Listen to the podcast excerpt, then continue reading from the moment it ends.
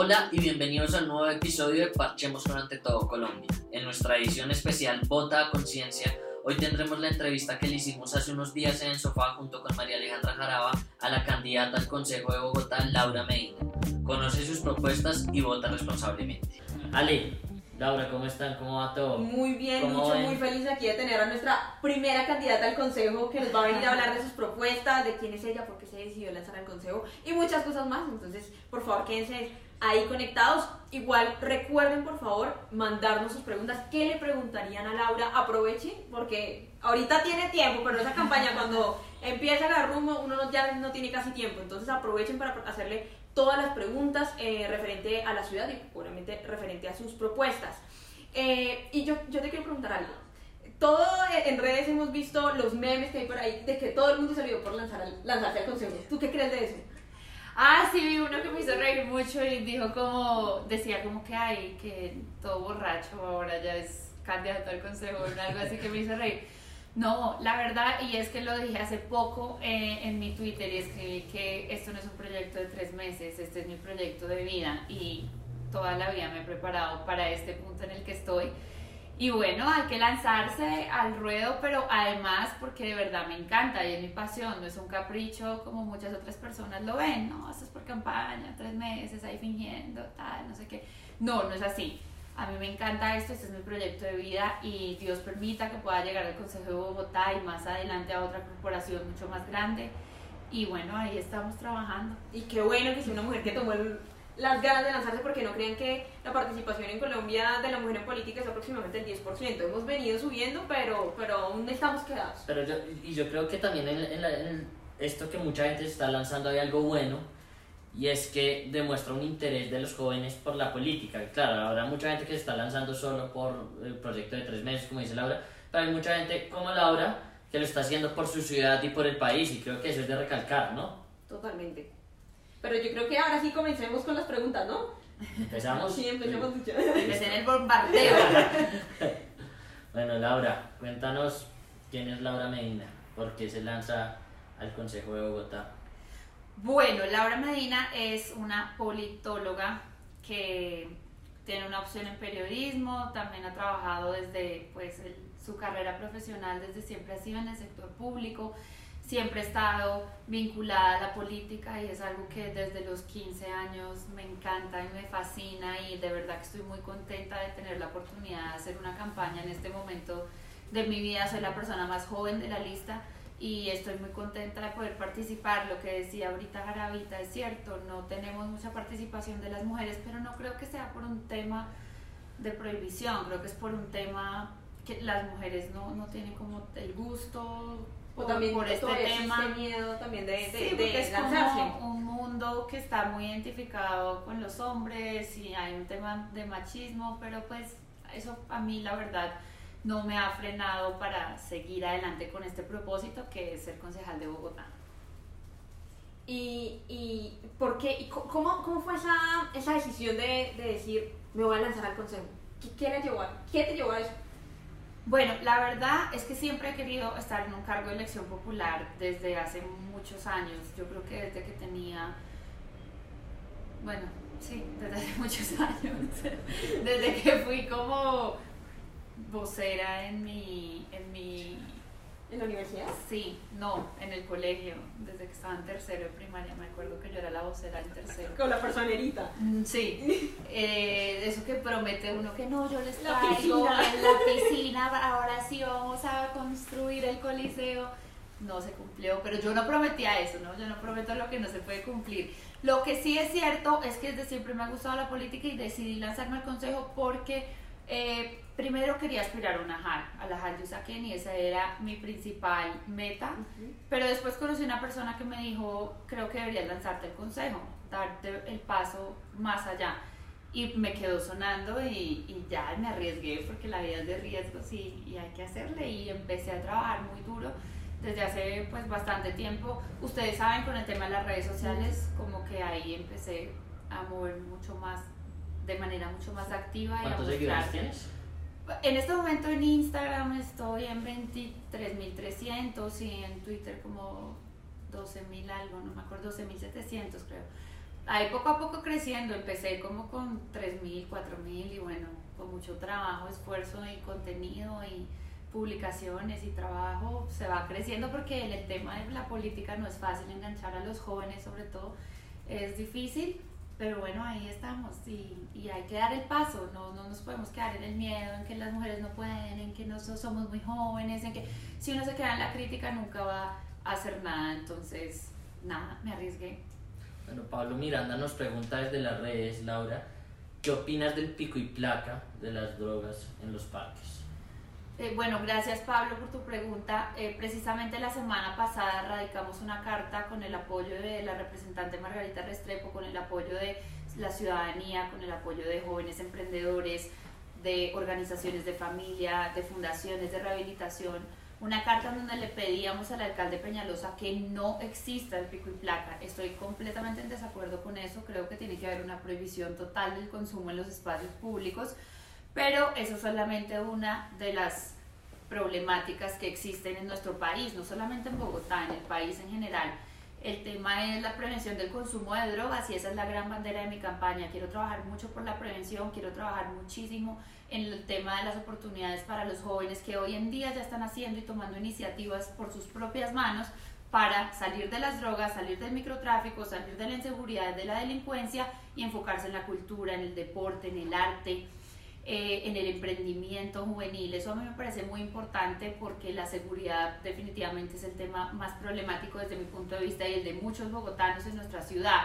Entonces yo sí creo que el consumo de sustancias psicoactivas, ya sea alcohol o droga, genera inseguridad y la percepción de inseguridad crece muchísimo en los ciudadanos y no tenemos por qué pasar por encima de los derechos de los niños, de las familias, de los adultos mayores, de los jóvenes deportistas que quieren utilizar el espacio público para la sana convivencia y permitir que haya unos consumidores que son la verdad muy pocos comparados con los demás ciudadanos. Entonces, eso es diciendo y haciendo. Eso ya radicamos carta. Estoy esperando la respuesta del alcalde a ver qué nos dice, porque los ciudadanos estamos preocupados y eso es un hecho. Irónicamente, parecería como si esa decisión fuera en favor de los jíbaros y no de, del colombiano trabajador, de los niños y demás, ¿no? Sí, eh, la problemática, mira, yo hace unos, el año pasado, trabajando en la localidad de Suba, conocí a una madre que me habló y se puso a llorar y me decía, no puedo mandar a mi hijo al colegio tranquila, sabiendo que el jíbaro está en la puerta del colegio esperándolo, sabiendo lo que pegan papeletas en los balones de fútbol mientras mi niño de 11 años quiere jugar en el parque. Eso a mí me dejó demasiado pensativa y creo que no solo ella, madres como ella hay en toda la ciudad, en todas las localidades de nuestra ciudad, así que yo creo que debemos trabajar muchos por ellos por la tranquilidad de las madres, madres cabeza de hogar que no pueden estar pendientes de sus hijos, hijos que no tienen jornada única escolar y que deben salir al mediodía o máximo dos de la tarde y tienen toda la tarde libre mientras que los jíbaros están ahí en pleno parque a la luz del día traficando en la cara de ellos. Y eso a mí no me parece y además lo más peligroso es que los cogen para ser parte de las redes de microtráfico que ellos manejan y eso me duele mucho y creo mucho mucho en esta iniciativa. Así que esa es mi gran pues mi gran bandera y quiero seguir trabajando muchísimo desde el Consejo de Bogotá por esta situación. Bueno, Laura, nos alegra mucho que, que te hayas abanderado eh, esta causa y que la estés trabajando ya, incluso, no, pues no has llegado al Consejo y ya te has puesto a trabajar en, en esa iniciativa. Aquí Pedro Ponte nos pregunta, que, ¿qué le dices a aquellos que piensan que eres muy joven para el Consejo? Sí, esa, eh, esa es una de las eh, constantes críticas o o peros que o, sí, como opciones ahí que le dicen a uno, no, pero está muy peladita, 27 años, y es mujer, y ese mundo es solo para hombres. Esos son lo que decía ahorita, son cosas que la gente piensa y que pues se puede respetar en una sociedad en donde cada quien verá lo que piensa, pero el impulso y la perseverancia que yo tengo no, no me lo va a frenar nadie y la verdad es que sí, sí soy joven, pero desde los 23 años que me gradué, llevo 5, 5, sí, 5 años, perdón, a los 22 años me gradué, ya se me olvidó. Llevo 5 años trabajando en el sector público, he trabajado en la Secretaría de Gobierno, he trabajado en, las, dos, en dos alcaldías locales, en Teusaquillo, en Suba, también trabajé en el Congreso de la República, en el Ministerio de Justicia. En cada uno de esos trabajos he aprendido algo y lo más bonito de todo es que siempre he tenido contacto con la ciudadanía. En la Secretaría de Gobierno trabajaba en la Dirección de Diálogo y Convivencia Ciudadana teníamos que trabajar en las 20 localidades. Hasta Sumapaz llegué, aprendí mucho de los campesinos de nuestra ciudad y la verdad es que es muy bonito conocer la ciudad y entender que cada uno de los sectores tiene problemáticas distintas, pero hay unos que definitivamente son eh, transversales. transversales, exacto, a toda la ciudad, como por ejemplo el tema del microtráfico, como por, por ejemplo el tema de la inseguridad y obviamente también otros que son muy frecuentes, la movilidad, el medio ambiente. Y hablando de movilidad, aquí nos llega una pregunta de Carlos Restrepo que dice, ¿metro subterráneo o elevado? ¿Transmilenio por la séptima, sí o no? Eh, Metro, el que está. Si ya nos dejaron el elevado, el elevado hasta la 72 desde Bosa. Yo quiero que nuestra ciudad tenga un metro, ya es hora. Llevamos más de 59 años esperando que se haga esta obra porque hay unas personas que quieren llegar a destruirlo. Primero es ilegal. Segundo, el metro tiene ya todos los estudios, tiene todo el tema de la licitación, tiene todo un tema de contractual, ya hay un tema que el candidato que dice que quiere el metro subterráneo eh, está loco, él simplemente está cogiendo ese caballo de batalla porque hay otro gran líder detrás de él que quiere tomar eso como si fuera eh, su tema para la presidencia y cree que con un metro, entonces ahora viene a politizar un metro, es una obra, o sea, no puedo creer que politicemos hasta una obra de movilidad que va a beneficiar a tantos ciudadanos. Ahora, que hagamos la primera línea, de ahí en adelante que sigan los estudios y que sigamos construyendo, pero ya no podemos más y yo sé que muchos ciudadanos piensan igual. Y para el tema del Transmilenio por la séptima, a mí me parece que es mucho mejor priorizar el Transmilenio por la avenida Boyacá, que va a beneficiar cinco localidades, más de 3 millones de ciudadanos que definitivamente también requieren urgentemente una solución porque estamos estancados y eso es la verdad. Entonces, esa es mi respuesta. O sea que metro elevado sí, Transmilenio por la séptima no. No, mejor Transmilenio por la Boyacá. Mejor Transmilenio por la Boyacá. Priorizar. De acuerdo. aprovechamos para enviarle un saludo a Pablo Cerón, a Marisanda, a Cecilia que nos escriben felicitándonos por volver a Por volvernos a ver después de esas largas vacaciones que nos tomamos. Exactamente. Ah, sí, porque estaban tan de vacaciones. No, pues porque todo el mundo estaba descansando y hay que respetar. Nosotros, todos estamos trabajando realmente. Yo también, esto no para. Exactamente, pero muchos sí estaban de vacaciones, no estaban en el país, o estaban con sus hijos, en fin, entonces pues por tema de audiencia, la idea es que todos estén informados y que conozcan a los candidatos al consejo para que voten muy bien informados. Pero bueno, ya hablamos de microtráfico, hablamos de movilidad. Ahora, aquí Juan Guillén nos pregunta, ¿qué propuestas tienes en cuanto a medio ambiente? Sí, creo que ese es un tema que a los jóvenes les importa mucho y creo que es un tema que nos debe importar no solamente a los jóvenes, a todos. Ese es otro tema que no me parece que debería politizarse, o sea, el medio ambiente no es de izquierda, no es de derecha, el medio ambiente es de todos, es de la ciudadanía, el aire que respiramos específicamente una propuesta, pues digamos que el tema de los buses eléctricos que llegaron a Bogotá me parece que fueron un gran avance, 594 buses eléctricos, la flota de Latinoamérica más grande eh, de buses eléctricos en, en, en, nuestra ciudad, en Bogotá, eso es un gran avance, de pronto a veces no sabemos reconocer las cosas buenas que están pasando. El tema de la tala de árboles es un tema que también se debe trabajar y estructurar y digamos que yo también me siento mal cuando veo unos árboles en el Parque Japón taponados con cemento, eso la verdad a cualquier persona le duele. El tema del plástico que solo se pueda utilizar una vez, esto no se puede hacer desde el Consejo de Bogotá, también es chévere que los eh, quienes nos ven sepan hasta dónde puede llegar un concejal y hasta dónde no, pero me gustan mucho las iniciativas que están en este momento en el Congreso de la República para el tema de prohibir las bolsas plásticas en los mercados y además también el tema de el plástico que solo se pueda utilizar, que solo sea de un solo uso. Eso me parece importante. Además, por el tema de la calidad del aire, pues yo y creo que muchos ciudadanos estamos en desacuerdo con que tengamos unos buses Euro 5 y Euro 6 que son ya prohibidos en otros lugares del mundo y que nos tenemos que aguantar por 10 años más. Eso obviamente que la calidad del aire está generando enfermedades en niños desde los 3, 4 años y es de verdad impresionante la cantidad de enfermedades que se han generado a, raíz de esto. Yo la verdad invito a los jóvenes a que nosotros empecemos a tomar conciencia, porque también hay, hay muchas veces que decimos, pero ¿qué va a hacer ustedes del consejo? ¿Qué vamos a hacer nosotros como ciudadanos?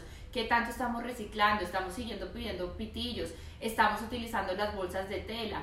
¿Estamos ahorrando agua? Hagámonos esas preguntas nosotros también para poder nosotros también como ciudadanos tener un movimiento en donde no importa si seamos de izquierda o de derecha, cuidemos lo nuestro y cuidemos nuestra tierra, porque pues eso a mí me parece muy muy importante que desde nosotros, desde nuestra casa, podemos hacer y cambiar nuestros hábitos, eso, eso me parece muy importante. Claro, no es fácil, pero toca empezarlo a hacerlo y algo que dices es cierto. Muchas personas creen que los concejales, los ediles, los alcaldes están para solucionar todo y pues también hay que poner de nuestra parte para que esos proyectos que se radiquen, que se quieran, pro- que se quieran proponer, pues se den, porque si nosotros no nos comprometemos y tampoco ponemos nuestro granito de arena, créanme que No cambia. exactamente a nuestros líderes les va a quedar muy difícil cambiarlo ellos solos. Es un trabajo en conjunto y Exactamente. por eso es importante tener candidatos a- a- al consejo que estén cercanos a la gente. Así es, muy importante contacto y diálogo, diálogo ciuda- ciudadano permanente y bueno, en las redes también, que es nuestra nueva herramienta para poder hablar. Para- vamos a hablar de eso. Pero an- antes de pasar a la pregunta, Ale, te, te tengo una pregunta sobre empleo, sobre informalidad, formalidad, porque las estadísticas del DANE muestran que el desempleo va en aumento. Tiene que ver mucho también con que nuestros hermanos venezolanos están sufriendo una gran crisis allá y están migrando hacia Colombia. Pero ¿qué propuestas tienes tú para disminuir la informalidad laboral y aumentar el- la, la tasa de ocupación? Bueno, el tema de la migración venezolana, pues definitivamente se ha, se ha visto y es palpable el problema y la problemática que estamos viviendo no solo en Bogotá, sino en todo el país. Eso es un tema muy importante que ya es un tema también de nivel nacional en donde tenemos que trabajar mucho para mirar, a ver, es que yo también siento que muchas veces aquí en Colombia eh, por los mismos empresarios están dejando a un lado los trabajadores colombianos por contratar a los venezolanos sin pagarles prestaciones y dándoles un empleo con muchísimo menos dinero. Entonces eso me parece que también es importante que lo reconozcamos. Ahora, una propuesta concreta es el tema del emprendimiento juvenil. En Bogotá hay muchos edificios abandonados sería muy importante o muy provechoso coger de esos edificios que están abandonados, adecuarlos, ponerles internet de la ETV, ponerles todos los juguetes, como los decimos nosotros, y ofrecerle a los jóvenes que quieren armar o que quieren empezar su emprendimiento, porque hoy en día nuestra generación es una generación emprendedora, es una generación que quiere cada vez eh, comenzar nuevos proyectos, nuevos negocios, nuevas empresas.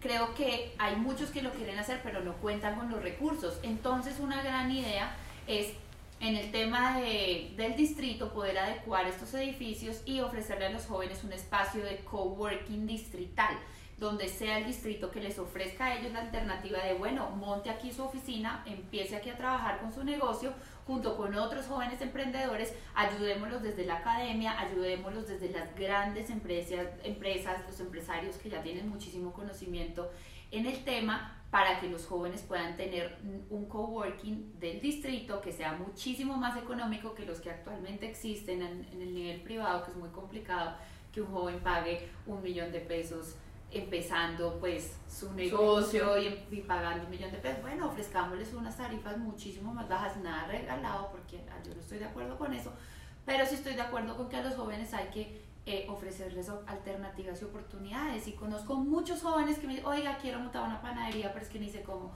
Oiga, es que no sé ni cómo llenar mi hoja de vida. Ahí entra la Secretaría de Desarrollo Económico. La, la Secretaría de Desarrollo Económico tiene mucho potencial y debería trabajar muchísimo más cercana con la comunidad, con los jóvenes que quieren empezar negocios, con los jóvenes que quieren empezar a trabajar, pero muchas veces ni siquiera saben cómo aplicar a un trabajo. Eso me parece muy importante y además esta no es una propuesta mía, es una propuesta del candidato a la alcaldía de Bogotá. El tema de que en el distrito haya 20% de primer empleo para los jóvenes que están recién egresados. Esa me parece una gran propuesta y es del candidato Miguel Uribe. Y precisamente aquí nos estaban preguntando que cuál es el partido que, que te ha dado el aval para el consejo. Ah, sí, no les conté. Bueno, soy del Centro Democrático, soy el número 27 de la lista, porque el 27 vota por la 27, que tiene 27 años, que es la más joven de la lista. Y sí, el Centro Democrático ha sido mi partido desde que, desde que inicié mi camino en la política desde el año 2015 estoy en el Partido del Centro Democrático y ese ha sido mi partido y me quedaré, lo defiendo, lo quiero. Me gusta muchísimo que eh, Uribe es una persona que le da la oportunidad a los jóvenes de surgir y yo soy una fiel prueba de eso y no tengo que ser la hija de nadie, la nieta de nadie, ni mucho menos, simplemente una joven con muchísimas ganas de trabajar por su ciudad y así me dieron mi amor. Qué bueno, que así sea, por trabajo y no por Y no por recomendación rosca, o por mermelada. sí. No, que mermelada y que nada, vea, viendo ese jugo de guayaba me acordó y no, no, no. Es puro trabajo, puro trabajo. Bueno, Laura, también aquí en las redes nos preguntas qué, qué, qué tienes en, en tus propuestas acerca del sector de la salud. El tema del sector de la salud, importante también, digamos que trabajar mucho con el tema de las cuatro subredes en este momento. Tenemos las cuatro subredes en Bogotá, creo que hay una problemática en algunos hospitales del distrito. Desde el Consejo de Bogotá se ha hecho mucho control político alrededor de la reconstrucción y de la reparación de estos eh, hospitales. Es muy importante continuar con ese control político porque pues es la administración la encargada de determinar cuáles son los espacios que, que, se deben renovar, que se deben priorizar. Entonces yo creo que desde el Consejo de Bogotá hacer un control político muy fuerte a la administración que quede para que siga avanzando y para que bueno, se mejore el sistema de la salud, que ahí sí también, no es solo de Bogotá, es a nivel nacional. Y seguimos con preguntas de redes porque finalmente este programa es para que la gente se informe de tus Pues propuestas. y- ustedes. Exactamente, mejor no lo pudiste resumir. Guillermo Murillo pregunta, ¿qué nos puede decir sobre el crecimiento de los barrios informales en Bogotá? ¿Qué opina al respecto? ¿Cuál debe ser la estrategia para controlar este problema? Si Guillermo se refiere a, a, las invasiones, al tema de, por ejemplo, Palmitas en Kennedy, ahí me acuerdo mucho que en la Secretaría de, en la Secretaría de Gobierno, en esta dirección que les cuento que estaba de diálogo y convivencia ciudadana, también había una, un área específica para estas zonas, en Bilbao, en Suba también había una invasión muy grande. Una vez recuerdo que tuvimos que ir a una invasión de personas que habían sido desplazados por la violencia en la localidad de Suba, casi ya llegando a la conejera. Es muy complicado, es una situación bastante complicada porque imagínese usted una persona que tiene ya toda una vida establecida en un lugar que, pues, en el que no se puede asentar, pero eso no quiere decir que nosotros no tengamos que eh, fomentar el tema de oferta de Secretaría de Hábitat, por ejemplo, el tema de oferta también con el Fondo Nacional del Ahorro. Bueno, hay muchas alternativas, pero lastimosamente, pues la verdad no estoy de acuerdo con que hayan invasiones, porque son focos de inseguridad también y es vivir en la ilegalidad y así no debería vivir ningún ciudadano en nuestra ciudad. Tendríamos que como distrito también ofrecer alternativas diferentes, por ejemplo, desde la Secretaría de Hábitat y además quiero hablar de un programa que no es del distrito, es de nivel nacional, que es del Ministerio de Vivienda, se llama Semillero de Propietarios, en donde está fomentándose muchísimo eh, convertir a los, a los colombianos en propietarios de sus propios hogares y dejar de pagar ese arriendo de por vida. Entonces, más bien lo que usted está pagando para el arriendo, Lo que para sea la su techo. cuota para su propia casa, que eso pues es el sueño de todos los colombianos. El mío también, yo también. Y, y ahí aprovecho y hago una cuñita rápido y es que pueden entrar a la página ante todo Colombia, encuentran un escrito sobre el semillero de propietarios, lo escribió Simón Monroy, uno de nuestros jóvenes, entonces pues los invitamos también a que expandan esta idea de la cual nos acaba de contar Laura. Muy buena. Yo, por ejemplo, no la conocía. Gracias. Aprendiendo algo nuevo. bueno, Lau, y yo te quería, que te quería preguntar. Te hemos visto muy activa en, en redes, tanto en Instagram, en Facebook. ¿Por qué escogiste que ese fuera tu, tu escenario de, de difusión? No, no es que yo lo haya escogido, es que el mundo va a otro ritmo y al, mismo tiempo la política también debe ir a otro ritmo. A mí me encanta que la ciudad de Bogotá es una ciudad de opinión, me encanta que encuentro muchos electores que votan a conciencia y yo lo digo en todas mis redes, en todas mis entrevistas, en todo lado, que la estructura, que la maquinaria, que la plata para diles, para líderes, que le tengo 50 mil, que no sé qué, eso no, eso no existe y eso ya se va a ir acabando porque nosotros los jóvenes tenemos que renovar no solamente ese, esas prácticas, sino nuestra conciencia y nosotros sabemos y que si yo quiero entrar a este mundo político es porque lo quiero hacer bien y lo quiero hacer de la manera correcta y diferente. Y la verdad tuve un jefe que me enseñó muchísimo de eso. Aprendí que de él aprendí que se puede hacer la política así de manera limpia de manera honesta sin ofrecer un peso sin ofrecer lechona ¿Se puede decir? Se puede decir, claro, Samuel Hoyos, él fue eh, el representante con el que yo trabajé por casi dos años y con él siempre aprendí a hacer una política así, de opinión, que la gente diga, oiga, me gustó esa pela, voy a votar por ella, chévere sus ideas,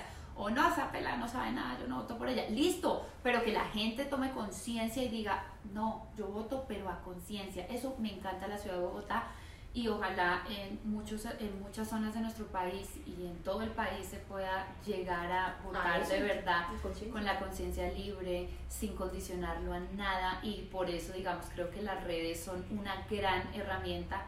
También hay mucho odio en las redes, pero bueno, yo creo que eso es lo de menos si uno tiene un objetivo claro y las redes son una gran herramienta para poder mandar el mensaje a muchísimas más personas, porque es que hoy en día pues es una herramienta que le permite a uno llegar a muchas más personas de lo que lograría uno convocar a pie. a pie o sí pero igual igual la política se hace en la calle con la gente. A mí me encanta estar en la calle con la gente hablando conociendo lo que le pasó al uno al otro qué pasa en su barrio cuál es la problemática invíteme a su casa allá sí le recibo la lechona, el tamal, pero para desayunar rico, para que me cuente qué está pasando, a eso sí, pero nunca a, cambio de un voto y creo que nosotros como jóvenes tenemos que difundir ese mensaje y concientizarnos de que no es el camino. Entonces, si, si, alguno de nuestros seguidores te quiere invitar a dialogar sobre Bogotá con una lechona un tamal. No, ¿Cuál es el preferido? Porque yo la he visto en la plaza allá tomándose su, su carne de costilla. no, me encanta. La gente cree que es mamando gallo, la gente cree, me escribe, ay, eso es puro show para la campaña. Si la gente supiera, es que me gustaría irme a comer de verdad un hueso de marrano con ustedes a Kennedy para que ustedes vieran lo que a mí me fascina, la comida. A mí mi cosa favorita en el mundo es comer. Y Bogotá tiene, mejor dicho, todo. Y comer en la Plaza Mercado es mi plan favorito porque es la comida más fresca, es delicioso. A mí me encanta. Entonces yo creo que nada, pues cuando me quieran invitar, ahí están mis redes, arroba Laura Medina Ruiz, me pueden seguir, me pueden hablar, me pueden mandar un mensaje y decirme, Laura, vamos a comer sancocho, pescado. ¿Y le responden los mensajes? Sí, claro, yo, respondo, yo respondo, yo respondo, solo que a veces se acumulan, pero yo respondo. bueno, Laura, danos un último mensaje en 20 segundos para convencer a los que nos están viendo de que voten por ti el próximo 27 de octubre.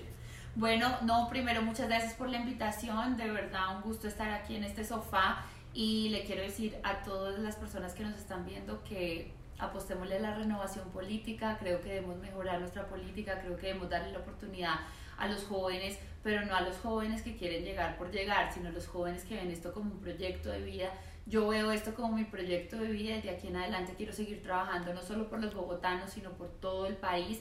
Y bueno, estoy muy, muy convencida de que una generación libre de drogas es una generación muy próspera, emprendedora, trabajadora, eh, llena de cultura, llena de arte. Ojalá tengamos mucho Segan Bernal en vez de tanto jíbaro y tantos jóvenes metidos en el consumo. Eso no, no es el camino.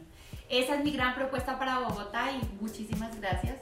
A ti, Lau, por, por aceptar esta invitación y recordarle a toda nuestra audiencia que vamos a estar los días martes con los candidatos al consejo, a los edilatos, hablando de sus propuestas para que usted vote informado.